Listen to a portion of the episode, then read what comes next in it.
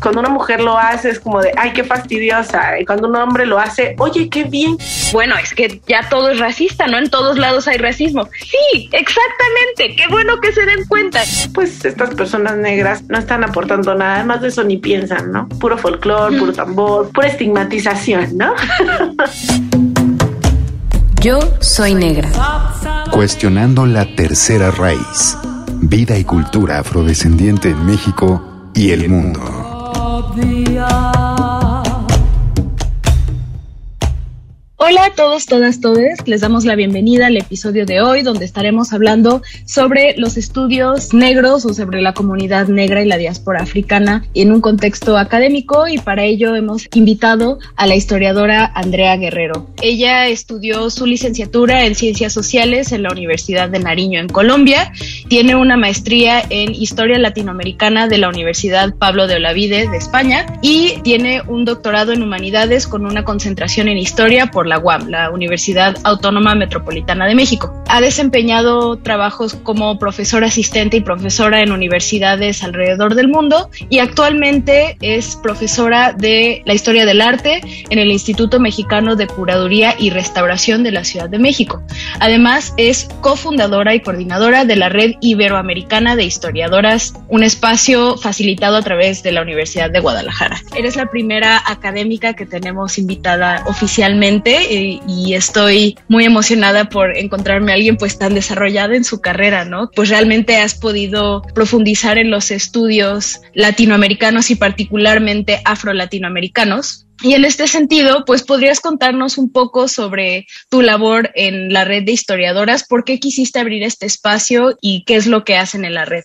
Bueno, primero que todo, eh, somos cuatro historiadoras, no estoy sola y digamos que las cuatro cofundamos este espacio a raíz de un pequeño foro que se realizó el 29 de mayo del año pasado, justo en situación de pandemia, y estábamos hablando de cómo hay una invisibilidad de la mujer en algunos aspectos académicos, además de que estábamos platicando de cómo en ocasiones, no en todos, hay que aclararlo, nuestra condición femenina puede llegar a afectar nuestra vida académica, ya sea por la maternidad u otros aspectos pues de nuestra vida, o sea, o postergamos la maternidad y seguimos con nuestra carrera académica o somos mamás y tenemos que estancar, entre comillas, nuestra carrera académica por uno o cuatro años. Entonces, en este espacio, nosotras, las cuatro, lo que nos propusimos en nuestro objeto, digamos, principal y grande fue difundir el trabajo de otras historiadoras. La razón principal era porque a veces nos encontramos, qué sé yo, un curso de historia del arte, de historia colonial, no sé qué,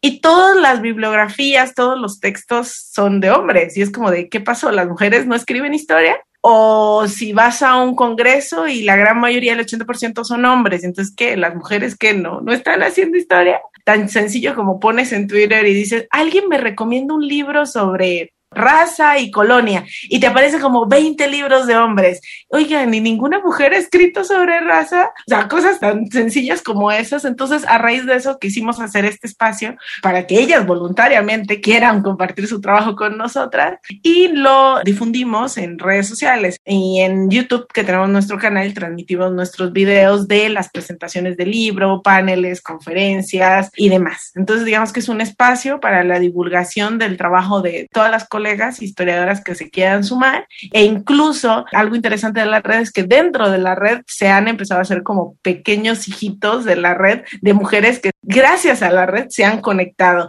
Ha empezado un diálogo entre otras colegas que no nos conocíamos, desgraciadamente, no conocíamos el trabajo de nosotras. Sí, claro, y me parece muy importante esto que señalas de, pues, el lado de la divulgación, ¿no? Por un lado es que alguien me recomienda eh, una lectura de este tema y son pura bibliografía de hombres, pero además que mucho se queda ahí, ¿no? Se queda en una tesis perdida por ahí, este, en un estante empolvado o en un libro que solo van a consultar otros historiadores y me parece súper importante en ese sentido el trabajo que están haciendo desde la red porque está disponible para el público general, ¿no? Y este es un formato mucho más amigable, tanto es espacialmente, que muchas más personas tienen acceso a Internet, pero también temporalmente, ¿no? Puedes revisarlo un montón de veces y es en un formato mucho más accesible. Y en este sentido, quisiera preguntarte por qué es importante que haya investigadores e investigadoras pues diversos dentro del quehacer de la historia, ¿no? Tanto en la investigación como en la divulgación. ¿Por qué crees que sea importante no solo que estén mujeres detrás de esta labor, sino también pues mujeres negras, como es tu caso, o personas cuyo lugar de enunciación sea la diversidad? Creo que tú lo acabas de decir hace un ratito, esto de que luego tu tesis o tu libro o tu artículo nadie lo lee, se queda ahí empolvado y eso es muy importante y en la red hemos abierto un espacio justo para divulgar nuestras tesis, eh, digamos, que la gente sepa lo que estamos haciendo y a lo que nos estamos dedicando y que haya un feedback en un área en específico. Yo creo que eso es muy importante. Primero eso y segundo, volviendo al tema anterior, porque va muy de la mano, es que eh, por alguna razón hay estudios que así lo demuestran, las mujeres nos da pena, no nos gusta, entre comillas, presumir nuestro trabajo y hay estadísticas que así lo demuestran. Es decir, mientras que un hombre dice en sus redes sociales, miren, acaba de salir mi libro y lo pone todos los días, todos los días pone un tweet diciendo, lean mi libro, una mujer pone un tweet y no es broma yo saco una convocatoria porque pasó real, sacamos una convocatoria y dije, si usted es mujer, historiadora, ha eh, publicado un libro sobre historia afro-latinoamericana y quiere presentarlo con nosotras, por favor escríbame. o sea, no, no me escribieron, tuve yo que escribirles, primero, segundo. Me escribieron hombres, lo gracioso fue que recibí correos de hombres, siendo que la publicación era muy clara y decía, mujeres, historiadoras, yo no sé qué parte no entendieron. Entonces, mujeres, por favor, no sean así, por favor, difundan su trabajo.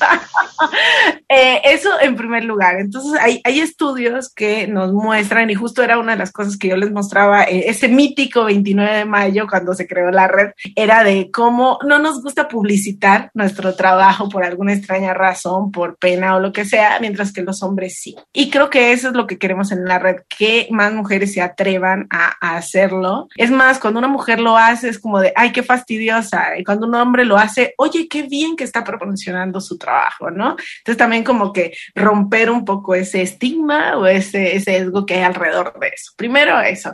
Y segundo, la otra parte es que de una u otra forma, creo yo que la investigación y la divulgación deben ir de la mano no importa el área. Todos los investigadores, como se dedican una parte a la ciencia, a la academia, también deberían dedicar un espacio para la divulgación, porque ¿qué pasa? Digamos, un conocimiento muy elevado que están realizando por ejemplo, ahorita en pleno eh, pandemia, en pleno COVID, las personas están realizando un trabajo muy elevado y que no está llegando a las personas. Las personas no, no tenemos mucha idea de cómo se están creando, qué sé yo, las vacunas, los ventiladores, cómo se están llevando los estudios para que sí podamos regresar a clases, sí podamos abrir los centros comerciales, sí podamos hacer muchas cosas. Creo que la gente del común no logramos entender lo que los científicos sociales y los científicos de, digamos, del área médica están estudiando alrededor de eso. ¿Por qué? Porque no hay un, eficiente canal de divulgación entre, digamos, la academia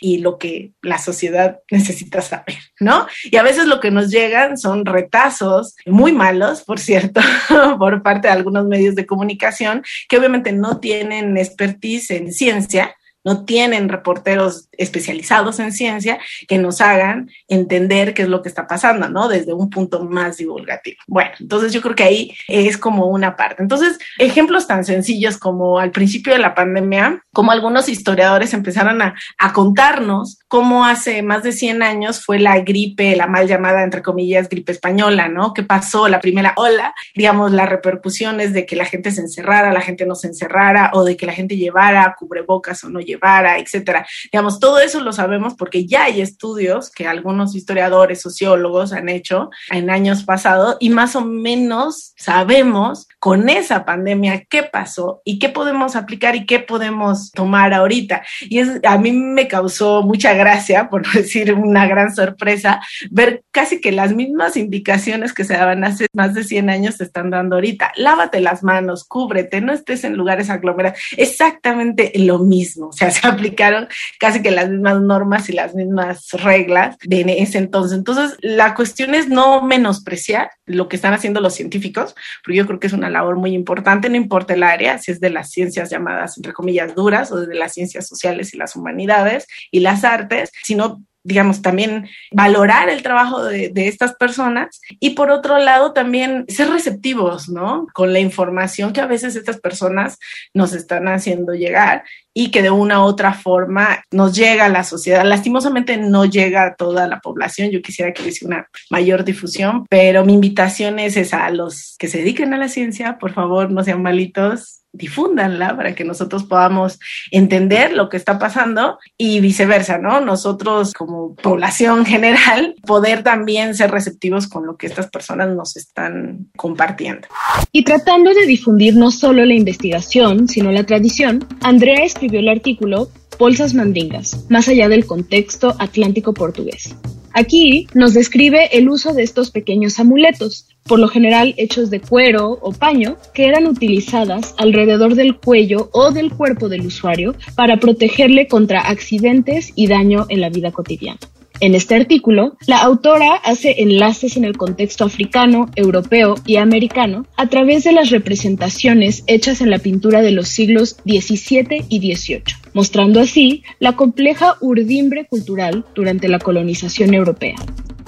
¿Podrías contarnos un poco cómo influyó tu lugar de enunciación, tu historia personal y pues el hecho que eres una historiadora mujer y negra en elegir este tema?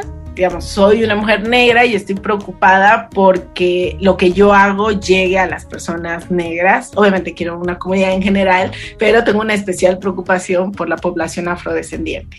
Trato, por medio, por ejemplo, de mis plataformas digitales, establecer un vínculo eh, con líderes sociales, con eh, líderes indígenas incluso, afrodescendientes y demás, para que, digamos, esta información llegue. Sé que falta mucho por hacer, no estamos llegando a todo el mundo como mujer negra, eh, como historiadora, para mí es importante estudiar mi historia, mi cultura, ¿no? O sea, yo soy de un pueblo donde el 90% de la población es afrodescendiente. Entonces, digamos que de una u otra forma, ese marco en el que crecí, esa familia, esa vida, esa experiencia, esa herencia, hace que de una u otra forma uno se interese por la comunidad, por tu historia, por tu cultura, por tus ancestros. Bueno, ¿de dónde vengo? ¿No? Esa pregunta que creo que muchos nos hacen siempre, como de dónde vengo, quién soy, por qué estoy aquí, etcétera. Y creo que de una u otra forma he tratado de irla respondiendo en mis investigaciones. Eh, en la red iberoamericana hemos tratado de establecer un vínculo con esta población, por ejemplo, dando cursos gratuitos sobre bases de datos para estudios afro-latinoamericanos. Esto es muy importante porque es gratuito, es un curso especializado, un taller muy corto especializado que usualmente te cobran un ojo de la cara y en dólares, en ciertas universidades de mucho prestigio. Y este nosotros lo dictamos gratuito y priorizamos el hecho de que nuestros estudiantes fueran mujeres y afros porque entendemos que a veces en ciertas comunidades es más difícil que esta información llegue. Y cuando está disponible está en inglés y bueno, eso ya lo sabemos de que hay un serio problema que no todos manejamos el idioma y eso hace también que se dificulte el acceso a la información, ¿no? Y eso hace que la gente quede excluida, o sea, la gente quiere saber, quiere aprender, pero que es excluida porque no conoce el idioma o tan sencillo que no tiene ni idea de que la base de datos existe y que a un clic lo puede investigar, ¿no? Porque esa información no te llega. Entonces también esa es como otra de mis cosas como investigadora. En la medida de lo posible trato de que lo que hago, lo puedo compartir, pues lo doy, o sea, generosamente, así como muchas personas han sido generosas conmigo durante mi carrera académica, yo trato de ser generosa con muchas personas y compartir lo que tengo. Y si está en mi computadora o en, digamos, algo que yo pueda compartir online, lo hago con muchísimo gusto y creo que como que es un deber como mujer negra hacerlo como académica negra, porque así como yo hace 10 años no encontraba, no sabía, no tenía ni idea de lo que estaba haciendo y lo que estaba buscando. Ahora que ya lo sé, 10 años después, yo creo que es mi obligación compartirlo con otras personas negras. Bueno, con todos, pero en especial con personas negras. Pero me parece muy bonita y muy importante esta reflexión, ¿no? Que justo pensando en que sistémicamente, en especial en la academia, no se prioriza a la formación de investigadores que sean personas negras, como ya pudiste llegar, tú ahora estás volteando hacia atrás y jalándote a alguien más, ¿no? Y, jalando a las personas que puedas para que haya más personas eh, negras investigando a las propias comunidades, no solo por un interés meramente científico, sino porque es realmente, como lo dices, el autoconocimiento, ¿no? El conocimiento de la historia de la familia, de la comunidad y que eso es súper, súper valioso y puede servir pues para muchas más cosas, ¿no? O sea, no solo por un valor científico, sino realmente para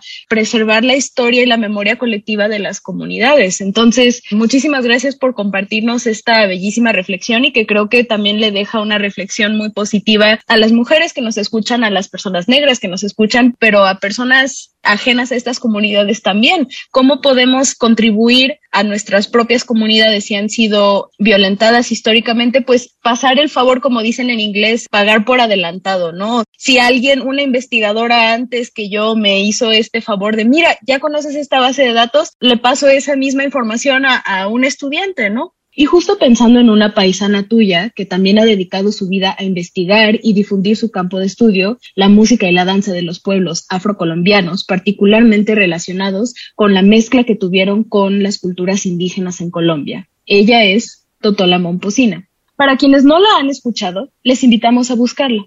Una pieza muy representativa que interpreta Totó es el pescador.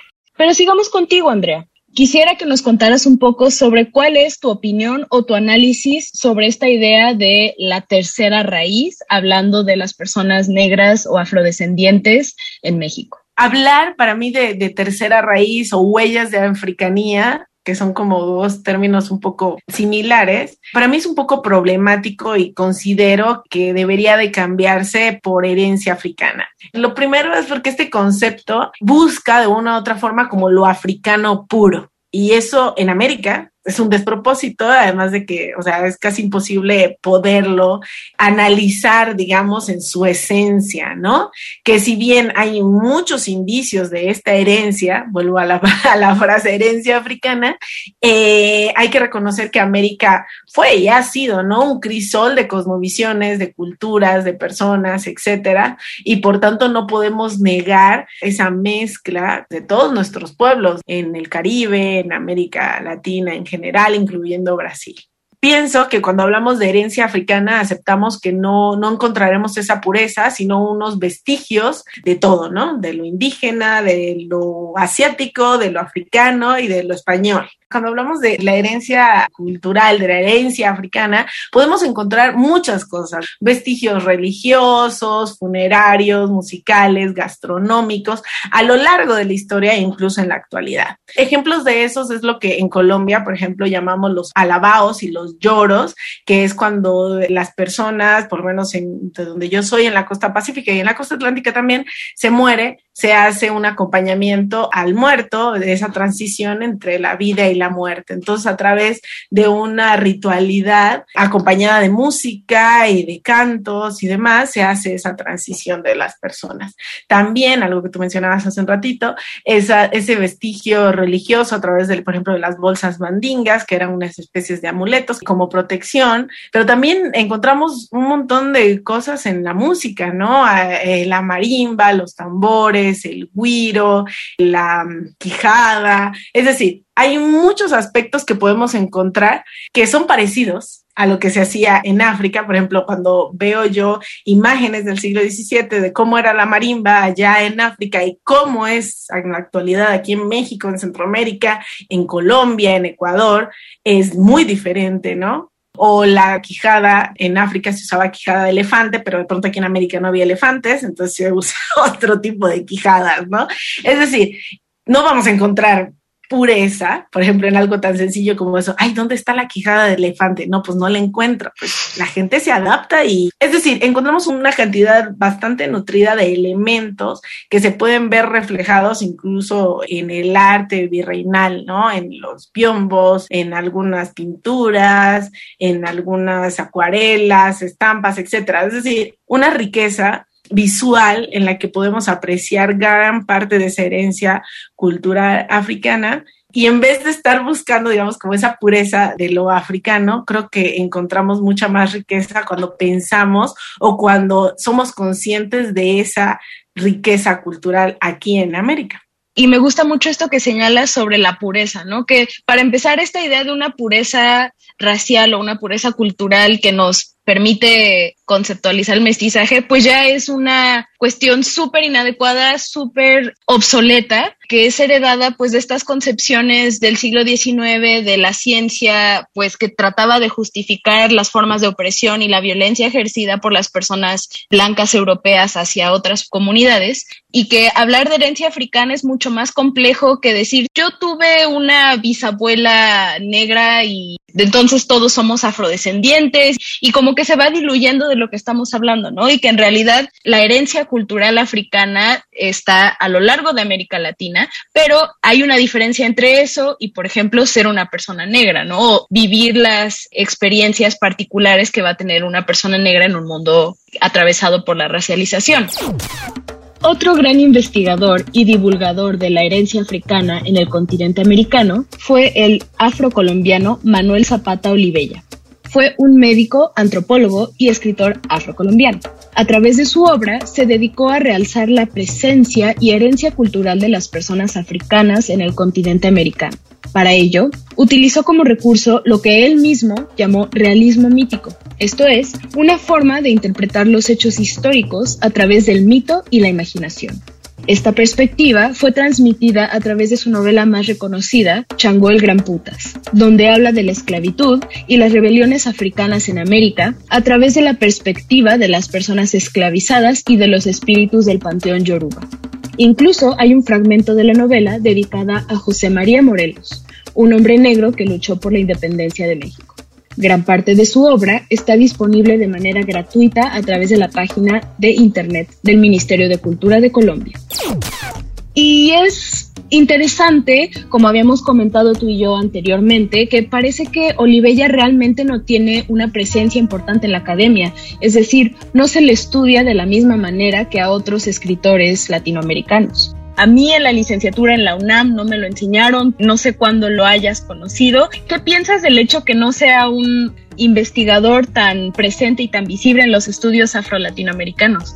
ay, me van a matar, pero eso suena cliché, pero es racismo puro. O sea, una persona muy capacitada, muy inteligente, muy avant de su época. Ahora sí que en el último grito de la moda intelectual de su época estaba hablando de cosas muy novedosas. Yo lo conocí a él hace un par de años y me hubiese gustado conocerlo cuando estaba en la carrera también. Había escuchado hablar de él, había escuchado algunas de sus obras, creo que en mi casa tal vez había una, la más famosa, la del Chango Gran Puta, pero más de ahí no creo que yo conociera más de su vida, de estas cosas que tienes luego en tu casa y no le prestas atención.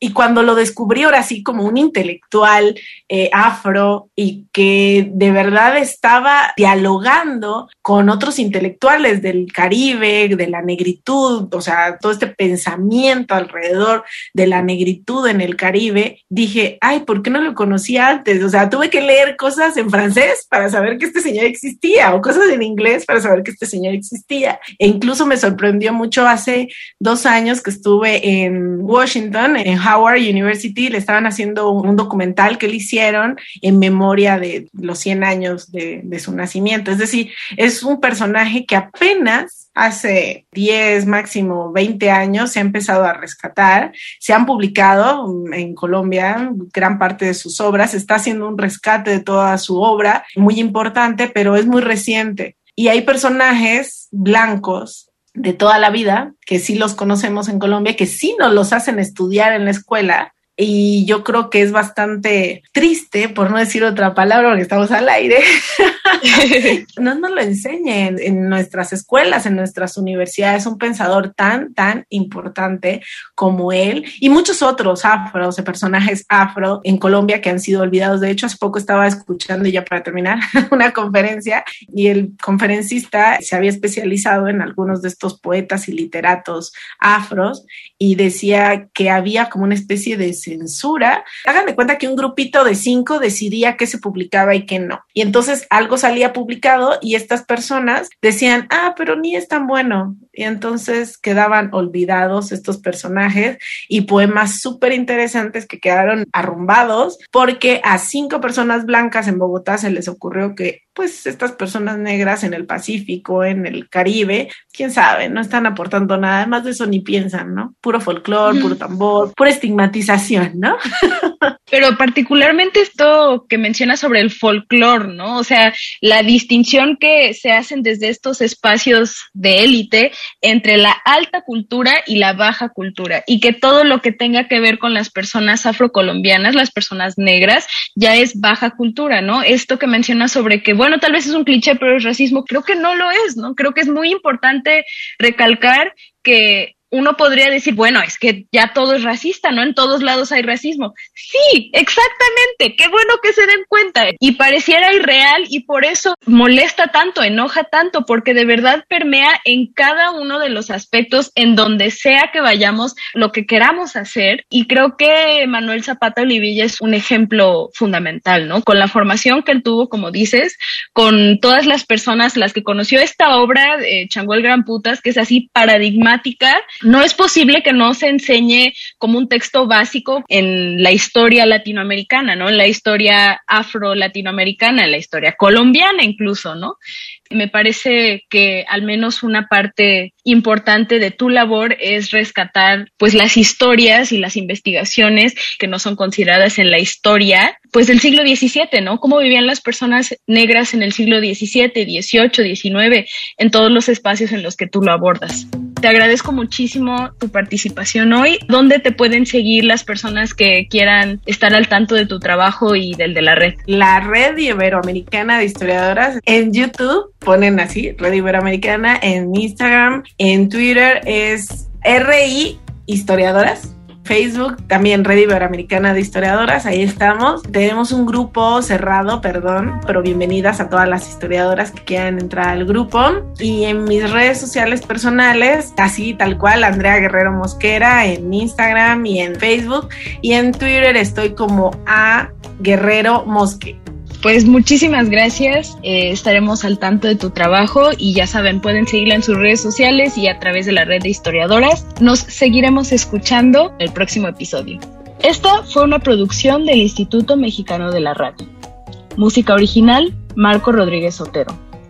Guión y producción, Alicia Rodríguez. Coordinación de invitados, información y conducción, Yumko Ogat. Yo soy negra. Cuestionando la tercera raíz. Vida y cultura afrodescendiente en México y el mundo.